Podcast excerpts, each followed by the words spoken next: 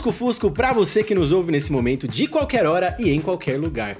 Tá começando mais um correspondente Zoca que traz para você as principais notícias que aconteceram na semana na Copa do Mundo do Catar, tá bom? O meu nome é Gabri e a gente tá se preparando para o jogo mais importante dessa Copa até aqui, Brasil e Croácia, querendo que os nossos jogadores bailem muito. Mas caso você já tiver visto o jogo e tiver ouvido esse podcast agora, também vale a pena você escutar, porque a gente traz para você aqui notícias que talvez você não tenha visto em outro lugar, tá bom? Então vamos nessa. Federação do Kosovo pediu à FIFA para que a Sérvia sofra sanções após torcedores sérvios usarem cantos racistas destinados a kosovres e albaneses durante a partida entre Sérvia e Suíça na semana passada. Segundo a Federação Kosovar, o técnico da Sérvia também teria dito: "Vou fuder sua mãe albanesa". A ofensa foi proferida também por Arnautovic, atacante de origem sérvia que defende a seleção da Áustria contra macedônios na Eurocopa do ano passado. O jogo do grupo G, o grupo do Brasil, acabou em 3 a 2 para a Suíça, levando o país às oitavas de final. A partida foi acalorada por causa de uma briga entre os atletas Shaqiri e Chaka, que têm origem kosovar e albanesa, mas defendem a seleção da Suíça, e os jogadores da Sérvia.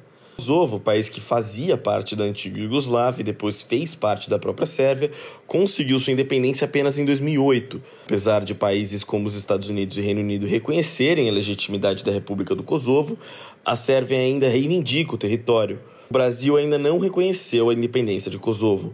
Após o jogo da última sexta-feira, a Sérvia foi punida em 110 mil reais pela FIFA por uma provocação dos jogadores sérvios no vestiário. Uma foto de uma bandeira com o território de Kosovo coberto pelo brasão da Sérvia foi divulgado nas redes sociais.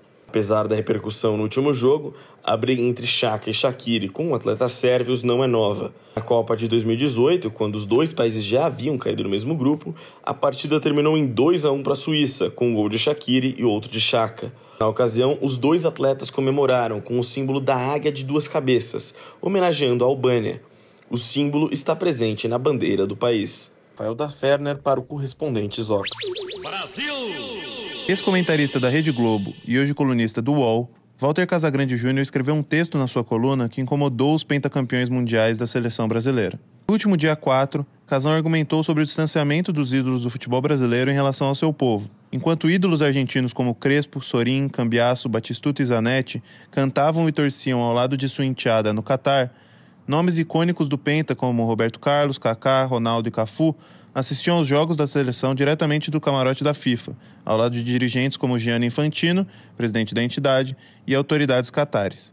Essa foi a análise principal de Casagrande em seu texto, comparando essa relação dos ídolos argentinos e brasileiros com a torcida.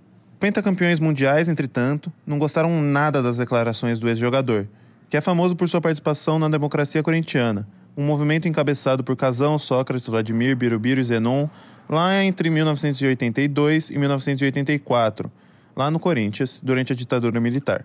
Lampeta revelou na Jovem Pan que houve tumulto no grupo de zap dos jogadores do Penta, e ainda trouxe uma aspa que teria sido dita por Kaká, ex-jogador do São Paulo, Milan e Real Madrid. Além de uma montagem com provocação feita em seus stories, Kaká teria dito o seguinte no grupo, abre aspas. Trabalhou tanto tempo na Globo, por que quando ele cobriu a Copa do Mundo não saía dos estúdios e ia pro meio da torcida?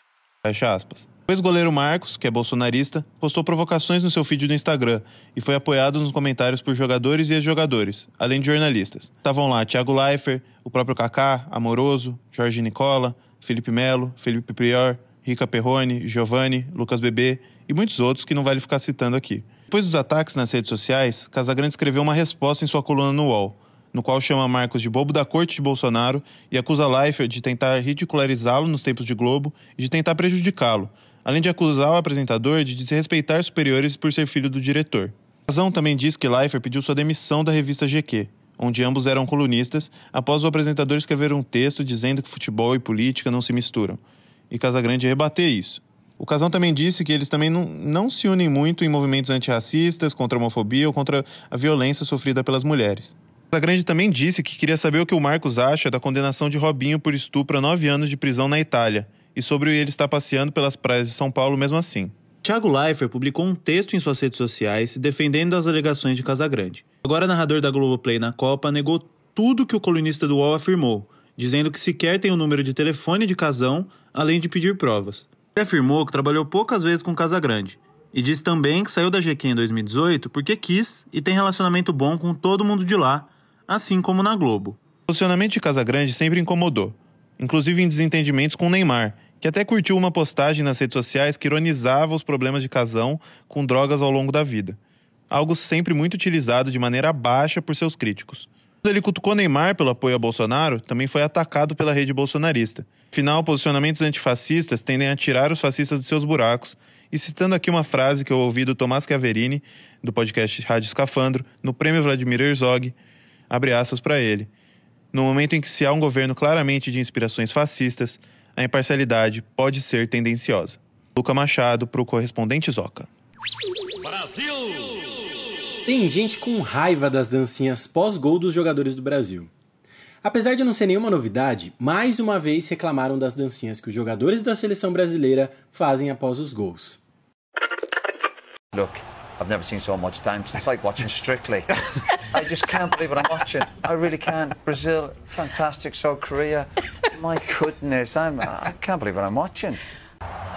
But South Korea, I've got. Is this Mickey taking now? No, I, yeah, I don't like this. I, I know, I know, and he's made the point about culture and it's the way, but I think that's really disrespecting the opposition. What? Because it's four 0 because they're doing it's it every four, time. and they're doing it every time. I don't mind the, the first kind of jig, whatever they're doing. The one after that, and then the manager getting involved with it. Uh, no, I, I, I'm, I'm not happy with it. I'm, I don't think it's good at all. Você ouviu o Roy Keane, que é ex-jogador do Manchester United e hoje comentarista na ITV Sport da Inglaterra.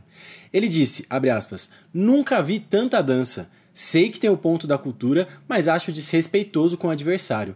Até o técnico se envolve. Não fico feliz com isso, fecha aspas. Em setembro desse ano, às vésperas do clássico entre Atlético e Real Madrid, o presidente da Associação Espanhola de Agentes de Jogadores de Futebol, Pedro Bravo, disse num programa que o Vinícius Júnior deveria deixar de fazer macaquices. A fala foi completamente racista, principalmente se a gente levar em conta que o Griezmann, por exemplo, também comemora muitos gols fazendo dancinhas e nem por isso recebe 10% desses ataques que o Vini recebeu. Protesto a esse caso de racismo, a campanha Baila Vini Júnior ganhou o mundo. Mas, mais uma vez, alguém quer brecar a festa brasileira. Outro ex-jogador, Alex Lalas, dos Estados Unidos, rebateu em seu podcast. Aspas, Se você é alguém que reclama sobre jogadores de futebol dançando depois de um gol, sinto muito pela vida que você leva. Você não tem alegria, amor e paixão. Você tá perdido. Não tem coração, não tem nada. Fecha aspas. O Kine não foi racista, diferente do espanhol, mas fica a questão no ar. Será que tem um preconceito aí também? Ou é pura chatice mesmo? Bom, que os brasileiros ainda dancem muito nessa Copa. Gabri para o correspondente Zoca. Brasil! Hoje, o Brasil joga contra a Croácia pelas quartas de final da Copa do Mundo.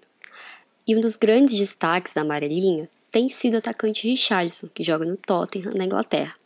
Nosso camisa 9, além de estar jogando muito, é um craque fora das quatro linhas por estar sempre se posicionando contra o preconceito e lutando por causas sociais.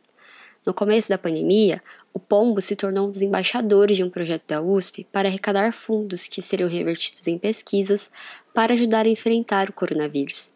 Em um dos seus textos publicados no The Players Tribune, um site onde são publicadas histórias e depoimentos escritos pelos próprios atletas, o Richardson se posicionou a favor da ciência e incentivou os jovens a tomarem a vacina contra a Covid. Em outro texto, ele também disse que quer sempre usar a sua posição e espaço como jogador para ajudar as pessoas e chamar atenção para problemas sociais. Por isso, ele está sempre usando suas redes para enfrentar o racismo, infelizmente muitas vezes sofrido pelos próprios jogadores, o machismo, como na vez em que pediu justiça quando acusado de estuprar a influencer Mari Ferrer foi absolvido pela justiça, e os problemas sociais, como quando protestou contra o apagão de energia elétrica que aconteceu no Amapá por semanas em 2021, em um dos períodos mais críticos da pandemia. Enfim, motivos não faltam para a gente elogiar o pombo.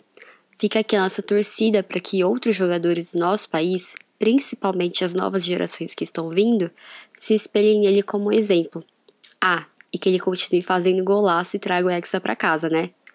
Melry para o correspondente Zoca. Brasil!